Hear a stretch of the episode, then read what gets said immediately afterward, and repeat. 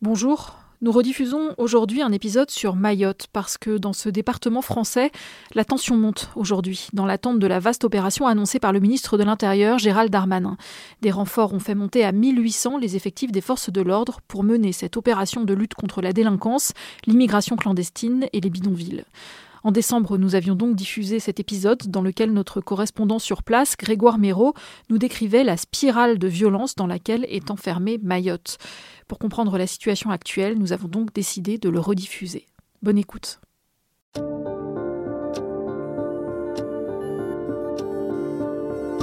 Bonjour, je m'appelle Morgane Tual et il est l'heure du monde.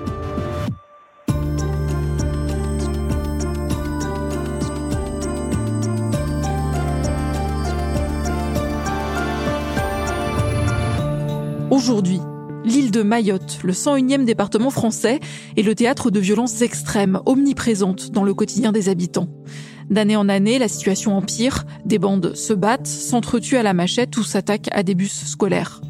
Les élus du département se sont rendus à Paris à l'automne pour réclamer des moyens afin d'endiguer cette violence, mais aussi l'immigration qu'ils désignent comme responsable. Alors comment en est-on arrivé là? Comment stopper l'engrenage de la violence? Que fait l'État? On en parle avec Grégoire Méraud, correspondant du Monde sur place. À Mayotte, la spirale de la violence, un épisode de Garance Munoz. Réalisation, Amandine Robillard.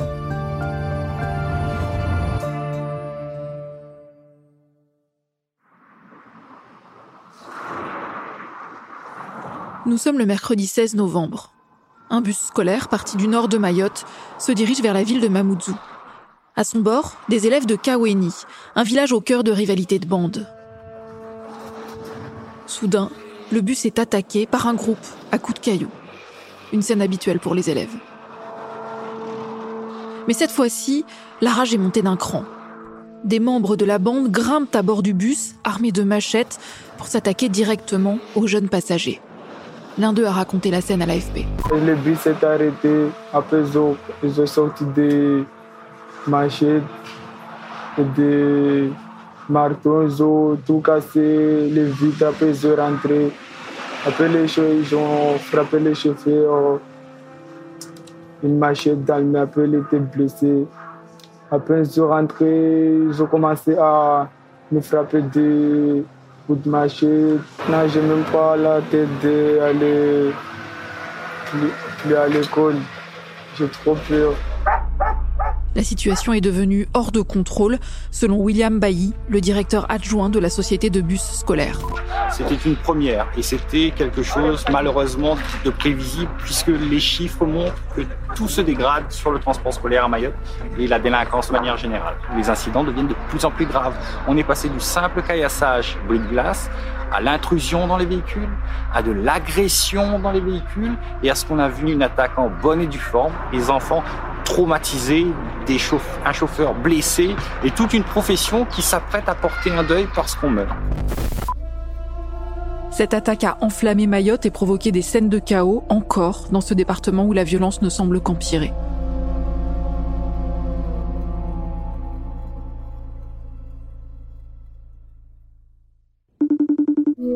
Bonjour Grégoire. Bonjour Morgane. Grégoire, l'île de Mayotte où tu vis est régulièrement le théâtre de violences, mais le mois dernier, un nouveau cap a été franchi. Que s'est-il passé? Tout a commencé dans la nuit du samedi 12 novembre avec la mort d'un jeune rappeur euh, de Kaweni. Kaweni, c'est un, village de Mamoudzou. Voilà, donc ce jeune rappeur euh, se baladait, il allait chercher euh, sa copine en scooter et il est tombé sur plusieurs garçons d'une bande d'un village rival et là, il a été euh, assassiné à la machette, euh, démembré, voilà, donc dans une violence euh, inouïe. Et s'en est suivi forcément une spirale de violence, c'est un cercle de représailles.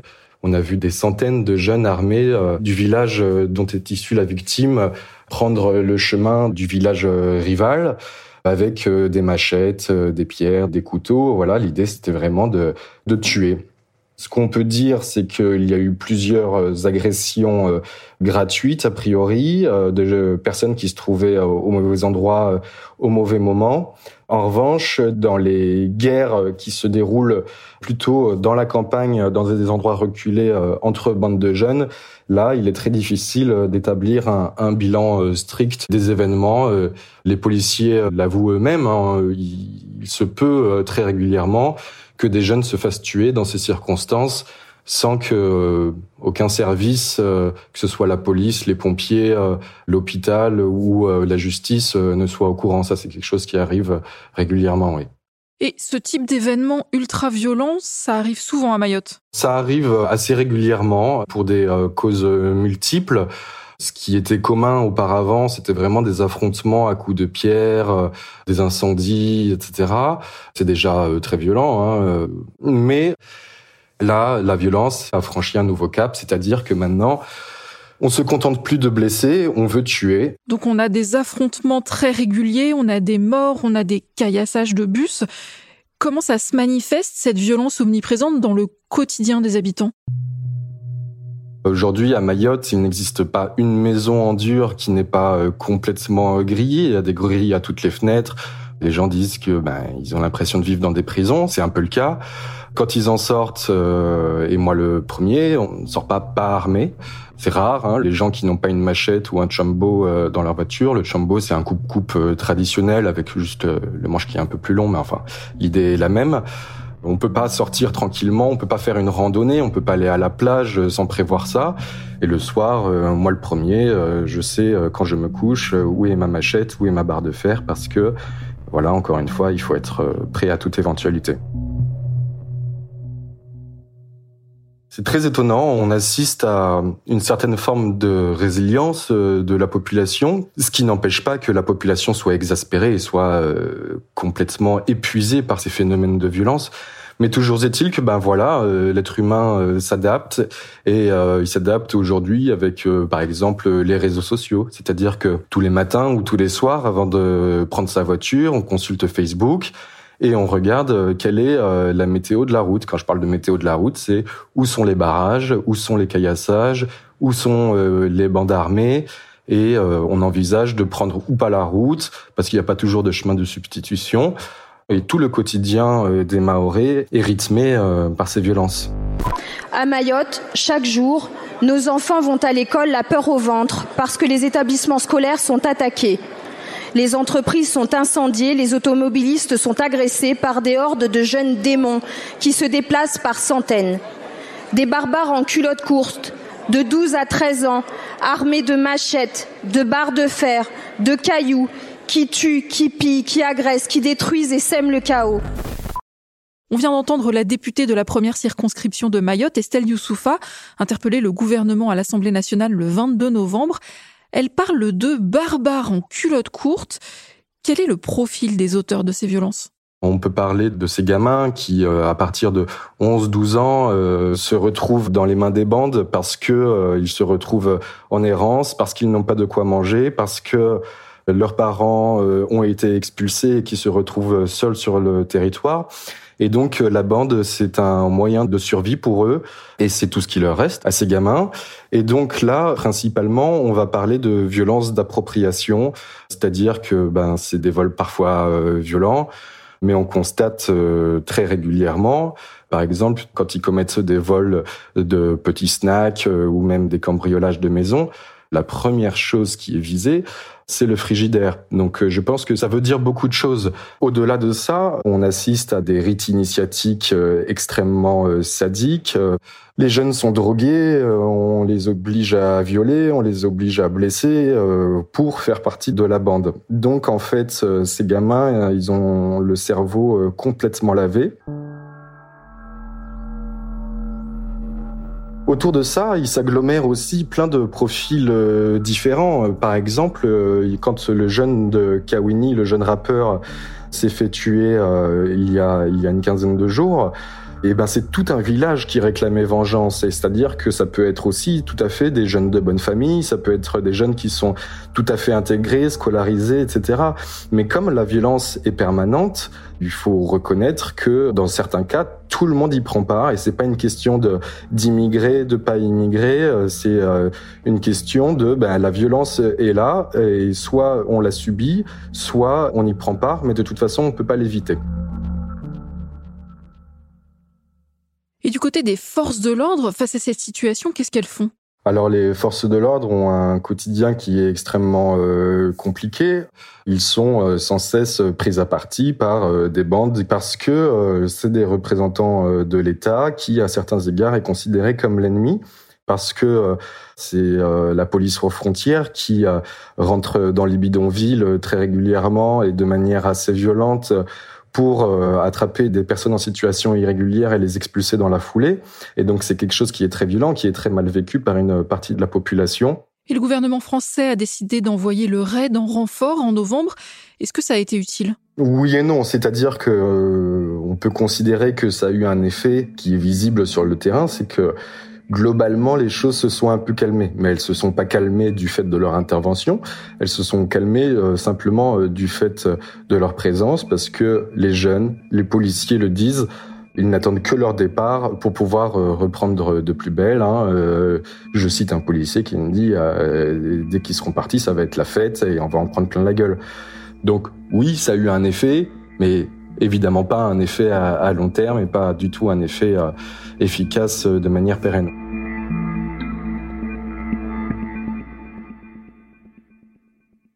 Donc la violence augmente, la police n'arrive pas à juguler ce phénomène. Et l'école, est-ce que ces jeunes sont scolarisés? Généralement, la plupart sont scolarisés, ne serait-ce que pour aller chercher euh, leur collation. Euh, c'est ce qui constitue pour beaucoup d'entre eux le seul repas de la journée. Et là, on parle d'un fade euh, sandwich maillot euh, maïs parce qu'il n'y a pas de cantine euh, dans les écoles. Ils coupent leur sandwich en deux pour en garder la moitié pour le soir. Je rappelle que le système éducatif de Mayotte, il est très compliqué. Quasiment toutes les écoles sont en rotation. C'est-à-dire qu'il y a trop d'élèves pour le système scolaire et donc les enfants se relaient entre le matin et l'après-midi. Au-delà de ça, les écoles sont euh, globalement euh, très délabrées, euh, dans un état souvent pitoyable. On a vu pendant le Covid qu'il n'y avait souvent pas d'eau, pas de savon. C'est quelque chose qui est quand même assez impensable en France. Il y a aussi un, phénomène très régulier, c'est que les jeunes à 18 ans se retrouvent sans aucune solution. C'est les débuts de la clandestinité parce que on met souvent plusieurs années à obtenir euh, un titre de séjour ou une carte d'identité, alors même qu'on y a droit. Et donc, euh, beaucoup d'élèves voient ça et se disent que finalement, bah, la débrouille entre eux, c'est peut-être préférable à l'école qui ne leur promet absolument rien. Et leur famille dans tout ça, leurs parents? Bien souvent, c'est vrai que le noyau dur euh, des bandes, ce sont des jeunes qui sont vraiment tout à fait en errance sur le territoire dont les parents ont été expulsés et qui se retrouvent 11, 12, 13 ans euh, complètement euh, démunis, devoir survivre par leurs euh, propres moyens. Alors il y a des gamines, ça sera la prostitution, les gamins, ça sera les bandes, ça sera le, le racket, ça sera la violence. Mais voilà, ça s'agglomère autour de ces bandes aussi plein de profils sociaux différents. Et euh, notamment euh, dans les bidonvilles, euh, il y a aussi des jeunes qui ont leur famille. Pour autant, les conditions de vie font que c'est impossible de garder la vigilance sur les enfants. Les familles sont très souvent très nombreuses. Le père est absent pour diverses raisons, soit parce qu'il travaille, soit parce qu'il est avec d'autres familles, parce que la polygamie est, encore très répandue. Et la mère est à la maison avec 6-7 gamins. Elle peut pas surveiller tout le monde. Donc on a des parents souvent absents, une école souvent défaillante, et les services sociaux? Alors les services sociaux, euh, je pense qu'ils ont une euh, immense responsabilité dans la situation actuelle de, Mayotte, à commencer par euh, l'aide sociale à l'enfance. La Cour des comptes a rappelé à de multiples reprises à quel point il était urgent et euh, éminemment urgent que euh, l'aide sociale à l'enfance devienne une priorité pour euh, le département. Et pour autant, on voit que rien n'est fait. Et rien n'est fait parce que ce n'est pas porteur politiquement, parce que eh ben, cette aide sociale à l'enfance, a priori, du point de vue des politiques et de leurs électeurs, serait venir en aide aux enfants issus de l'immigration. Je sors un peu de mon rôle de journaliste, mais je pense que cinq ou six fois, j'ai dû faire des alertes pour euh, demander de l'aide parce que je ne pouvais pas gérer tout seul euh, des gamins et je n'ai jamais eu de réponse. Quand on a des gamins qui vivent tout seuls dans un banga, ce sont euh, les casantôles, sans argent, sans famille, etc., que l'on fait des signalements à la municipalité, au département, il ne se passe absolument rien. Et donc, en fait, ces gamins sont abandonnés de tous.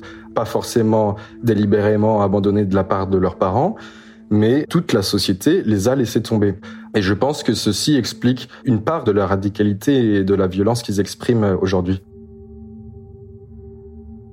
Ce sentiment d'abandon, ce sentiment d'exaspération euh, de la part des jeunes qui considèrent que l'État et les autorités de manière générale ne font absolument rien pour eux, il est extrêmement partagé euh, par une grande partie de la jeunesse et c'est quelque chose que je retrouve tous les jours quand j'interviewe des jeunes. Prendre les clandestins pour les ramener chez eux là. Il veut diminuer la population, c'est pour ça. Mais je pense pas que c'est le meilleur moyen.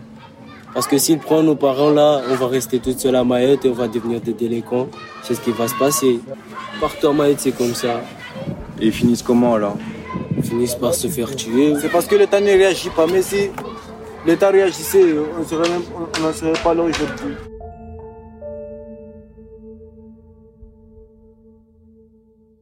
Beaucoup de ces jeunes sont donc issus de l'immigration, tu l'as dit, en provenance notamment des îles des Comores, situées à environ 70 km. Pour bien comprendre la situation, que représente l'immigration comorienne à Mayotte? L'immigration euh, comorienne à Mayotte, on dire que c'est à peu près 50% de, de la population. Mais en fait, il faut garder en tête que ce sont des, des, liens qui sont séculaires entre ces quatre îles. On a toujours circulé depuis la nuit des temps. Et puis, voilà, tout simplement des liens sociaux, économiques, familiaux qui sont très forts. Donc, euh, quand les Comoriens vivent dans un état qui les délaisse euh, complètement parce qu'on parle d'un État corrompu, un État euh, des plus pauvres du monde, et eh ben pour beaucoup de Comoriens, c'est légitime d'aller à Mayotte euh, trouver une, une vie meilleure. Et en croire certains élus maorais, comme par exemple Estelle Youssoufa qu'on a entendu au début de l'épisode, l'immigration serait la source de tous ces problèmes de violence. Penser que l'immigration est la source de tous les maux, ça a toujours été de la part de l'État, de la part des autres collectivités, l'excuse facile pour ne rien faire pour le développement de Mayotte en expliquant que si on développait Mayotte, ça allait créer un appel d'air depuis les Comores. Quoi qu'il en soit, euh, cet appel d'air, il est bel et bien là, parce que les gens fuient une misère absolue, euh, et Mayotte française, même si euh, c'est très peu développé par rapport au reste du pays, ça reste une issue de secours. Pour autant, euh, dire aujourd'hui qu'il faudrait que la France investisse plus aux Comores pour créer des écoles, des services publics, euh, des hôpitaux, c'est quelque chose qui est extrêmement mal pris à Mayotte et qui est inconcevable parce que les Comores, pour une partie de la population de Mayotte, c'est euh, l'ennemi absolu. Et il est vrai que cette classe politique qui aujourd'hui tient les rênes à Mayotte est issue en fait d'un cercle de notables qui se revendiquent euh, maoré euh, pure souche en opposition euh, aux Comores et votent pour les intérêts de leur communauté, sauf que leur communauté aujourd'hui n'est pas l'ensemble de Mayotte.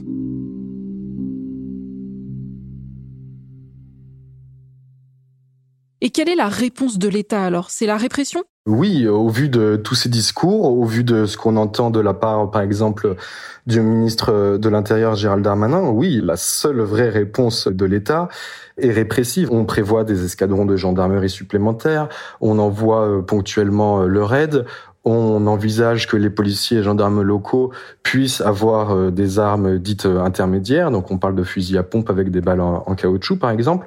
On parle de construire une deuxième prison. On parle de, de construire un centre éducatif fermé pour mineurs. On parle d'encadrement militaire des jeunes En août dernier, lors de sa visite, Gérald Darmanin évoquait notamment sa volonté de supprimer le droit du sol tel qu'il existe aujourd'hui à Mayotte.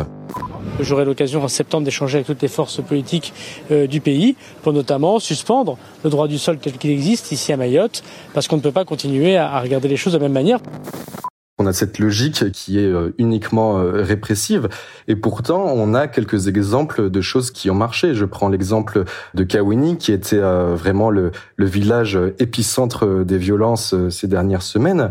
C'est un village où tout s'était calmé sous l'effet de l'implication d'associations, qui intervenaient au quotidien dans le village pour faire de la médiation, pour discuter euh, auprès des jeunes, pour essayer euh, de leur euh, ouvrir une porte vers l'insertion. Et en fait, on voit aujourd'hui que ça, c'est non seulement des choses qui ne se généralisent absolument pas, mais surtout des choses qu'on ne soutient pas et pour lesquelles ben, tous les intervenants se, se découragent. Merci Grégoire. Merci Morgane.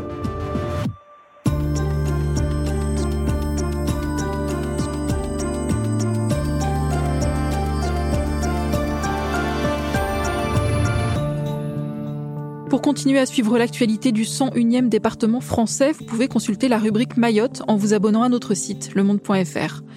C'est la fin de l'heure du monde, le podcast quotidien d'actualité proposé par le journal Le Monde et Spotify. Pour ne rater aucun épisode, vous pouvez vous abonner gratuitement au podcast sur Spotify ou nous retrouver chaque jour sur le site et l'application lemonde.fr. Si vous avez des remarques, des suggestions, des critiques, n'hésitez pas à nous envoyer un email à l'heure du monde L'heure du monde est publiée tous les matins du lundi au vendredi. On se retrouve donc très vite. À bientôt.